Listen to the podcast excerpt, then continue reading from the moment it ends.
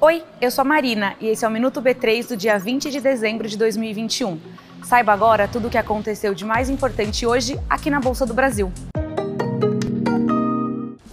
Hoje, a gestora Guardian lançou seu segundo fundo imobiliário aqui na B3.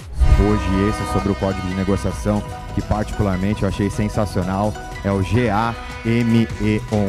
Aqui, Game 11.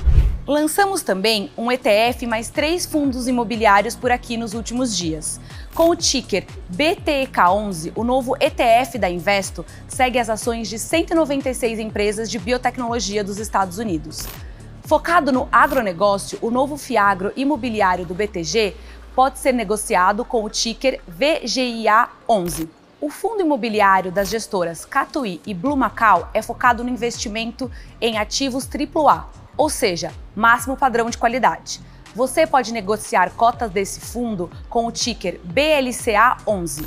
Por fim, o fundo imobiliário que tem o ticker LPLP11 é voltado ao investidor qualificado. E o Ibovespa B3 fechou em queda de 2,03% aos 105.019 pontos. A empresa com melhor desempenho foi a Eneva, com alta de 1,86%. O dólar comercial fechou em média de R$ 5,704 para a compra e 5,705 para a venda.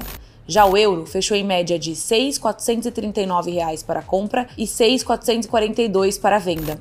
O Minuto B3 vai ao ar de segunda a sexta em nossas redes sociais, no B3Cast e em tvb3.com.br. Boa noite, bons negócios e até amanhã.